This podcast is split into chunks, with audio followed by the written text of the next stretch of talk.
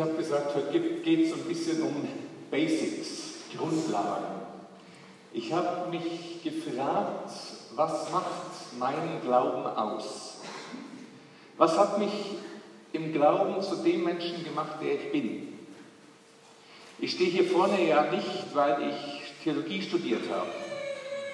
So nach dem Motto, ich weiß nicht, was ich machen soll, dann studiere ich halt mal Theologie, dann habe ich immer gutes Publikum. Sondern für mich war es der Punkt, ich habe Jesus kennengelernt und habe gemerkt, wie Jesus mein Leben verändert.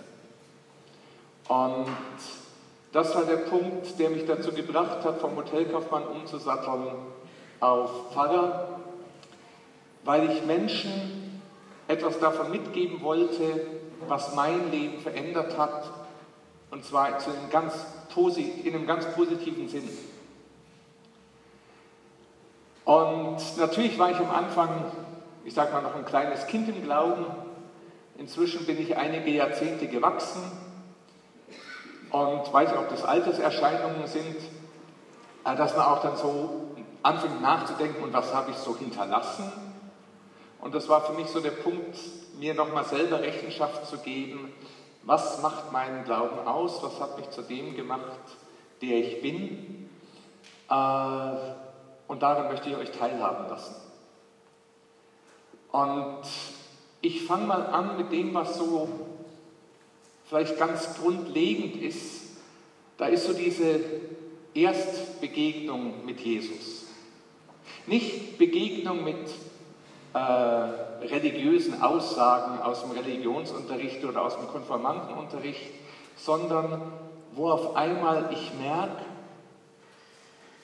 ich glaube, Gott gibt es wirklich und der meint mich. Das hat was mit meinem Leben zu tun. Das wird meine Geschichte. Die Geschichte von Gott verbindet sich irgendwie mit meiner Geschichte.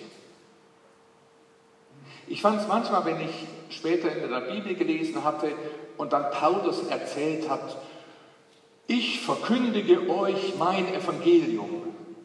Dann dachte ich, wie anmaßend. Das ist doch das ist die Botschaft von Jesus. Das ist doch nicht sein Evangelium. Hat doch nicht Paulus erfunden. Und doch, dadurch, dass es sich so verbindet mit der eigenen Lebensgeschichte, wird es dann auch etwas. Und deswegen ist es eben auch, ich möchte heute nicht eine Theorie über Basics erzählen, sondern ich möchte was von meinem Leben erzählen, wie ich Gott erfahren habe, was für mich wichtige Schritte waren im Glauben. Denn das ist für mich auch eine ganz wichtige Sache. Äh, keine Glaubenstheorie nützt etwas, wenn wir nicht auch gangbare Schritte haben. Ich möchte euch gerne was mitgeben, wo ihr sagen könnt, okay, das vollziehe ich nach. Diesen Schritt gehe ich auch. Weil ich bin überzeugt, bei so Schritten, die man geht, da beginnen dann auch die einzelnen ganz persönlichen Erfahrungen, wo man merkt, oh, ich glaube, jetzt hat Gott was an mir getan. Ich glaube, jetzt habe ich ihn gespürt, wobei es nicht immer so um Spüren geht. Ich glaube, jetzt beginnt Gott in mir zu arbeiten. Er verändert irgendwas. Wir kommen gern zusammen, wir genießen christliche Gemeinschaft, äh, wir sind ganz, oft ganz begeistert, wenn wir Lobpreis machen können, wenn wir singen können. Momentan ist es halt alles ein bisschen verhalten, weil wir die Maske im Gesicht haben. Aber das sind eigentlich sonst Sachen, so Glaubensäußerungen, wo die Freude sprüht, weil Singen auch einfach Freude macht. Aber Gott Lieder zu singen und miteinander zu feiern, sind nicht die Grundlagen für christlichen Glauben. Wenn man sich das Neue Testament durchliest, die Evangelien, die Geschichten von Jesus, dann fällt auf, dass relativ oft so mal so eine Zusammenfassung steht, Jesus predigte und sagte, was sagte er denn dann? Er sagte nicht, Gott hat euch alle lieb. Das sagen wir Pfarrer vielleicht manchmal zu oft. Es stimmt auch, ist auch eine ganz wichtige Sache, die steht dahinter.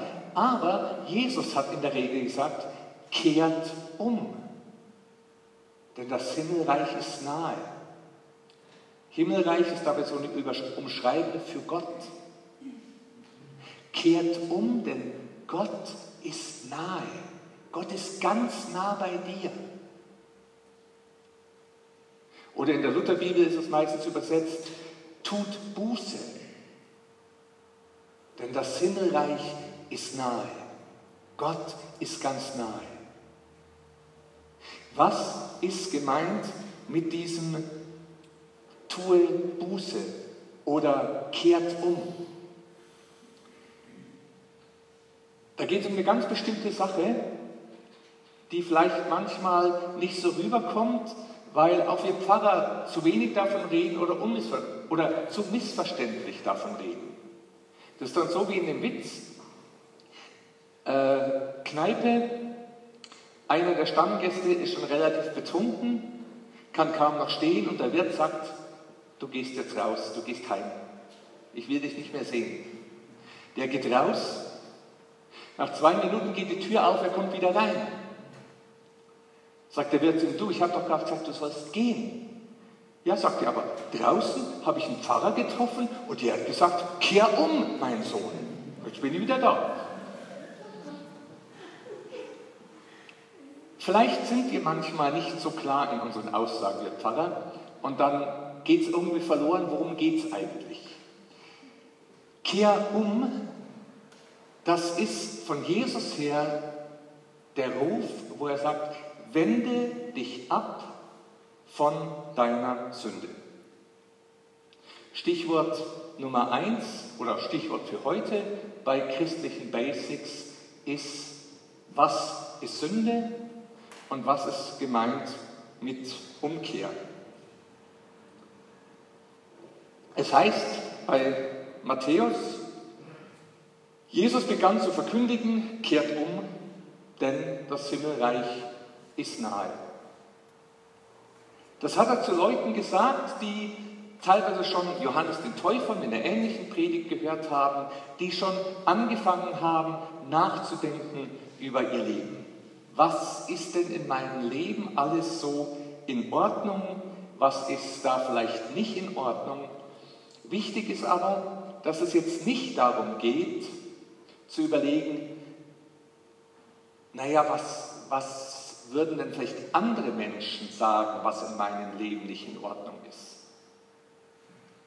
Was sagt denn so die Gesellschaft, was in meinem Leben nicht in Ordnung ist?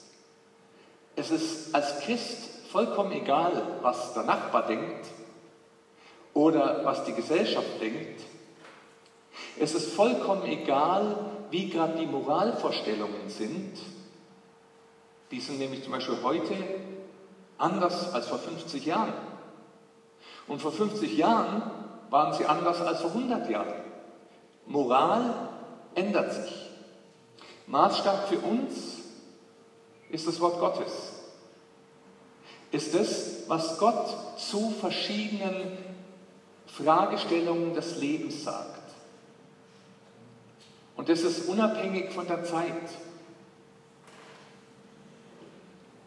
Wenn man in der Bibel fragt, was bedeutet Sünde, dann sagt das eigentlich immer wieder aus, Sünde trennt von Gott.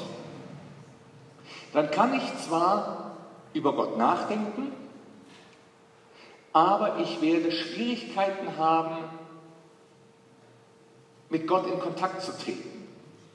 Ich werde Schwierigkeiten haben, etwas von Gott zu hören, zu empfangen. Es gibt viele Christen, die sagen, ja, also ich, ich bete oft zu Gott, aber ich glaube, das kommt gar nicht an. Oder ich warte immer, ob er mir irgendwas zeigt, aber ich spüre da nichts. Und wenn man dann ein bisschen im Gespräch weitergeht, dann stellt sich manchmal heraus, dass beim Thema Sünde die sagen, ja, das, ich weiß, ich bin Sünder, das sind wir ja alle, aber Jesus ist doch für unsere Sünden gestorben. Da bleibt dieses Thema Sünde so im, naja, nobody is perfect, aber müssen wir nicht weiter drüber nachdenken. Aber Jesus hat nicht gesagt, nobody is perfect das, und Gott ist schon ganz nah, sondern Jesus hat gesagt, kehrt um. Oder man könnte dieses griechische Wort Metanoiete, was an der Stelle steht, auch sagen, denkt um. Du musst deine äh, Vorstellungen von dem, was richtig und falsch ist, umändern, dass es dem Wort Gottes entspricht. Du musst prüfen dein Leben, was in deinem Leben stimmt mit dem Willen Gottes überein und was stimmt nicht überein. Denk um, nimm neue Maßstäbe, nimm Gottes Maßstäbe und dann geh weiter. Oder an einer Stelle heißt es sozusagen, denkt um und bekehrt euch. Eigentlich sind die beiden Worte, die da im Griechischen stehen, ganz nah beieinander, aber das eine bedeutet mehr, wende dich ab von der Sünde und wende dich Jesus zu. Die Sünde ist das Alte, wo es wichtig ist, sich abzuwenden, und Jesus ist das Neue, ist der Neue, der Sachen in deinem Leben neu machen kann. Petrus hat am Anfang seiner Predigten oder Predigtreihe eben auch zu den Leuten in Jerusalem, zu denen er gepredigt hat, gesagt, kehrt um und lasst euch taufen zur Vergebung der Sünden. Sünden müssen weg. Und jede Hausfrau weiß es, Dreck muss weg. Da reißt sich sozusagen, naja, meine so, passt schon, sondern da muss sie kehren, auch in die Ecken hinein, unter den Schrank, oben auf dem Schrank und wer weiß wo alle. Dreck versteckt sich gern. Ist bei Sünde in unserem Leben genauso. Wir müssen unser Leben reinigen. Was ist Sünde?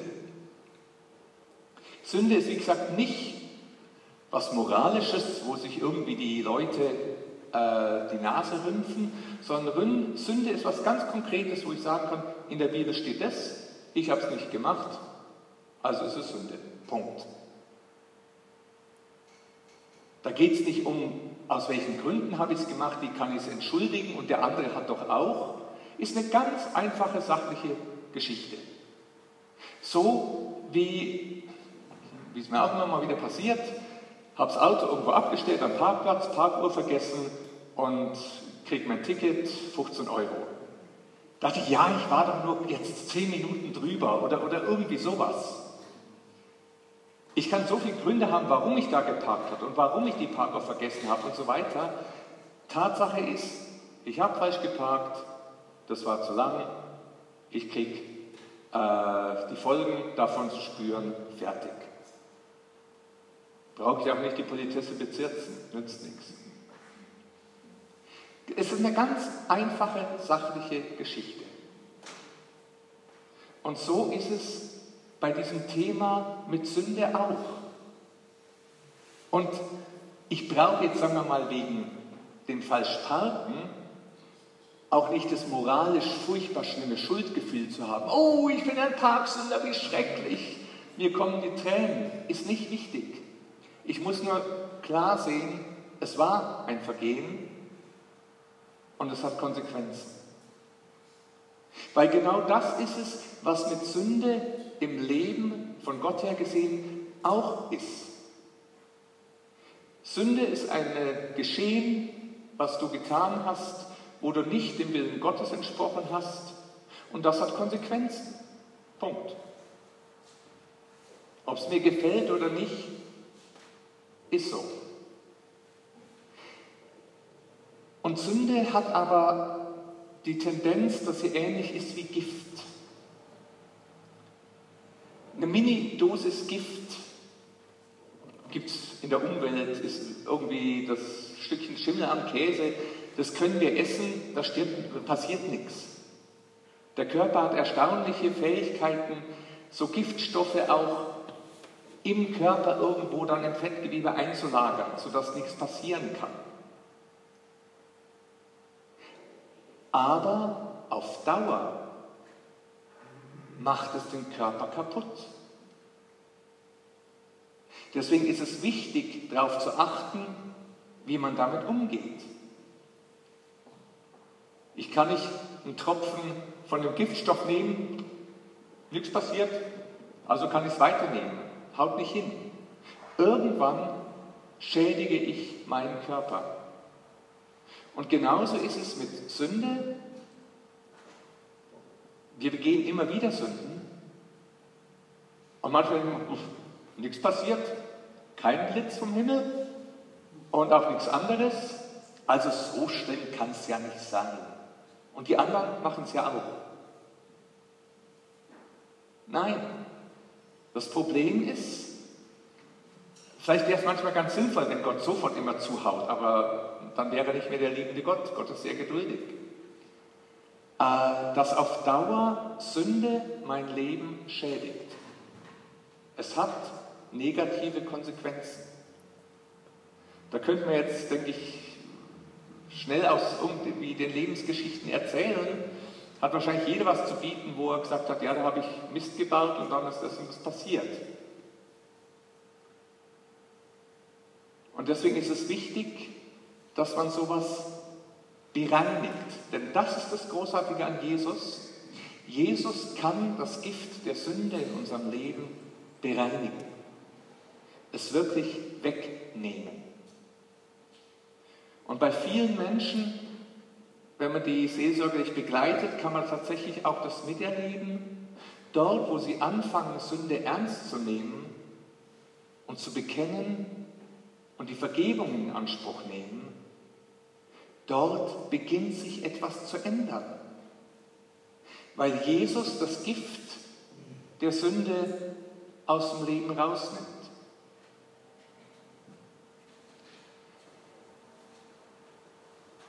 Bei mir war es so, dass ich mich vor knapp 40 Jahren bekehrt habe. Ich war großer Hasser von Kirche und Religion, aber mein Leben war auch ziemlich am Zerbrechen. Und dann habe ich Leute kennengelernt, die mir, ich sage es jetzt sehr vereinfacht, gesagt haben, Jesus kann dir helfen. Mich hat es innerlich fast zerrissen vorher und dann dachte ich, naja, bevor ich mein Leben wegschmeiße, äh, kann ich ja mal auf dieses Angebot von Jesus zurückgreifen. Schlimmer kann es nicht werden. Meine Alternative wäre gewesen, dass ich mit dem Leben Schluss mache. Also nutzt man noch die Chance. Und da ging es genau auch um diesen Punkt, Basic Nummer 1, Sünde zerstört. Und dann war da dieses Angebot äh, einer Lebensbeichte. Schau dir dein Leben mal an unter Gottes Maßstäben. Und dann wurde das erklärt. Man konnte danach, wenn man wollte, einen Beichtspiegel zur Hand nehmen, wo mal so ein paar Fragen mit dabei waren. So ein Beichtspiegel habe ich auch hier, liegt nachher am Ausgang. Wer will, kann sich dann mitnehmen. Ähm, wo man einfach mal ich, ich mein Leben durchbuchstabieren konnte, was ist denn aus Gottes Sicht nicht in Ordnung?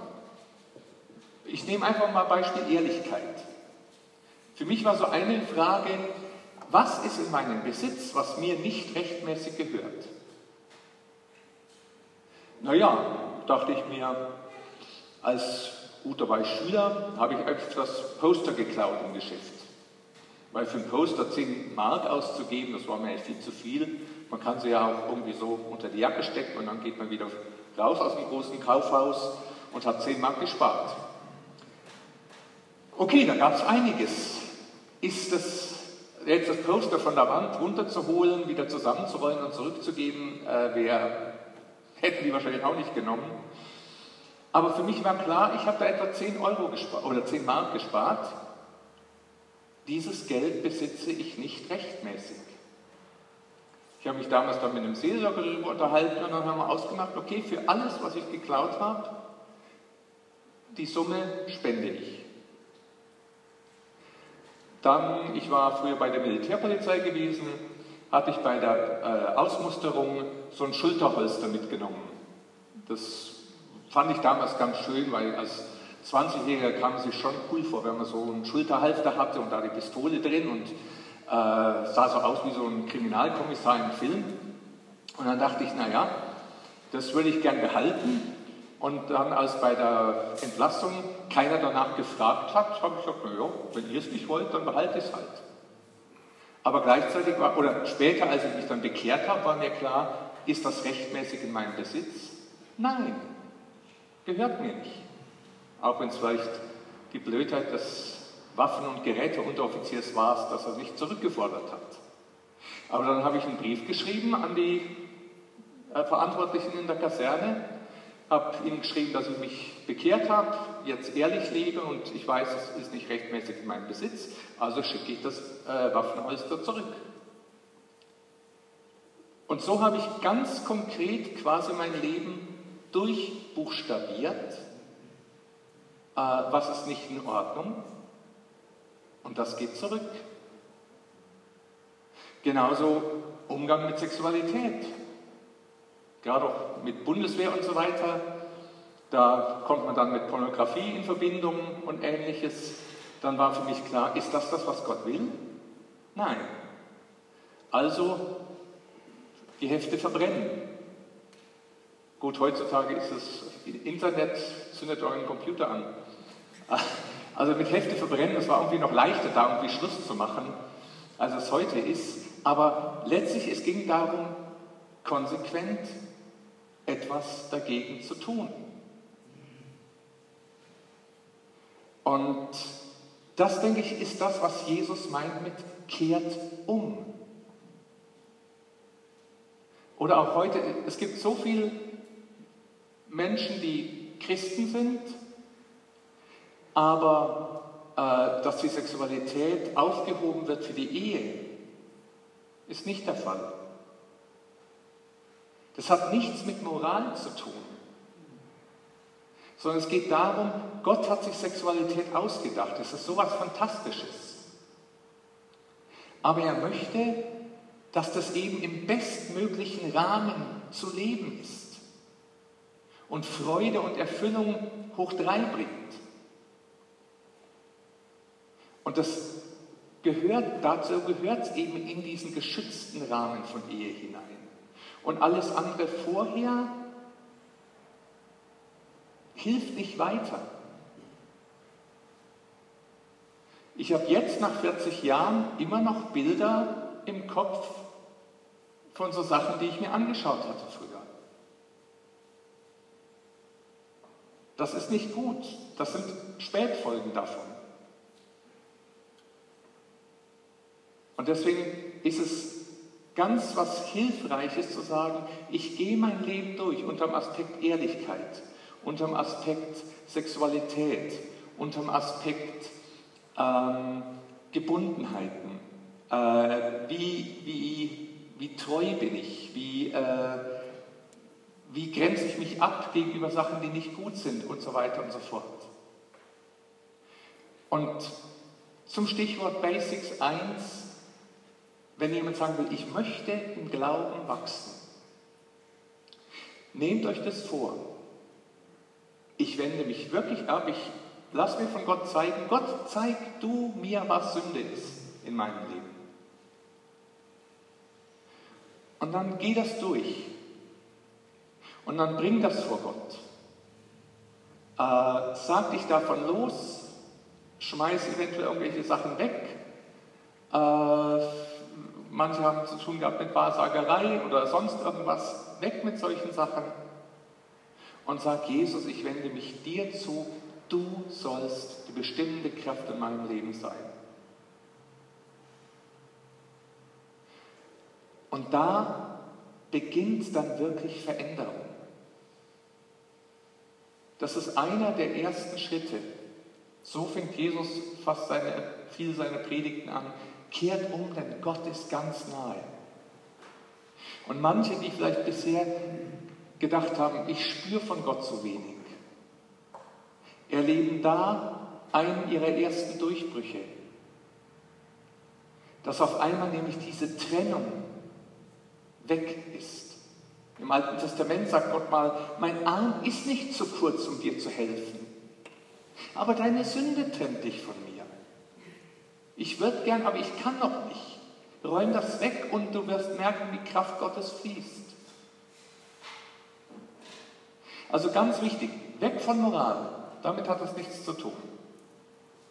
Es sind einfach sachliche Fakten und die helfen dann aber, Gott ganz neu zu erfahren und Klarheit zu bekommen über den Weg, den man mit Gott gehen kann.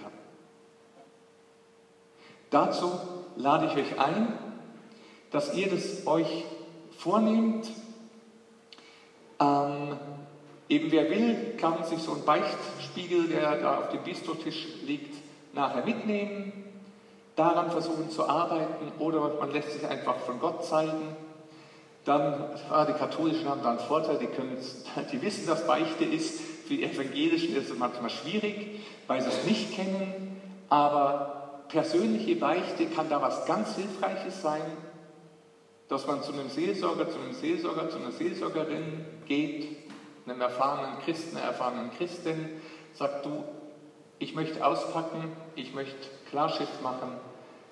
Man bekennt seine Sünden, der spricht einem die Vergebung zu und dann ist das weg und erledigt.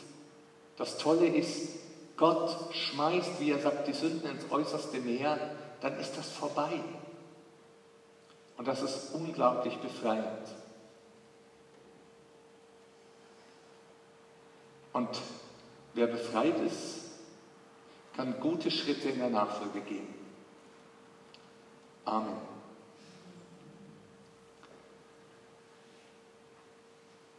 Jesus, du kennst uns, jeden Einzelnen. Du weißt, wo wir stehen.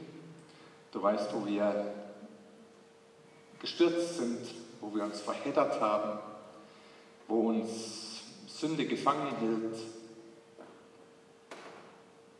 Ich bitte dich, Heiliger Geist, komm du, führe jeden Einzelnen von uns, damit Christsein das, das Mühsame verliert oder das Krampfhafte oder auch das, wo wir Theater spielen voreinander. Wir alle sind Menschen, die gesündigt haben, aber viel wichtiger ist, dass wir deine Vergebung empfangen. Danke, dass wir das immer wieder annehmen dürfen und dass uns das frei macht. Denn wenn du, wen du frei machst, der ist wirklich frei. Amen.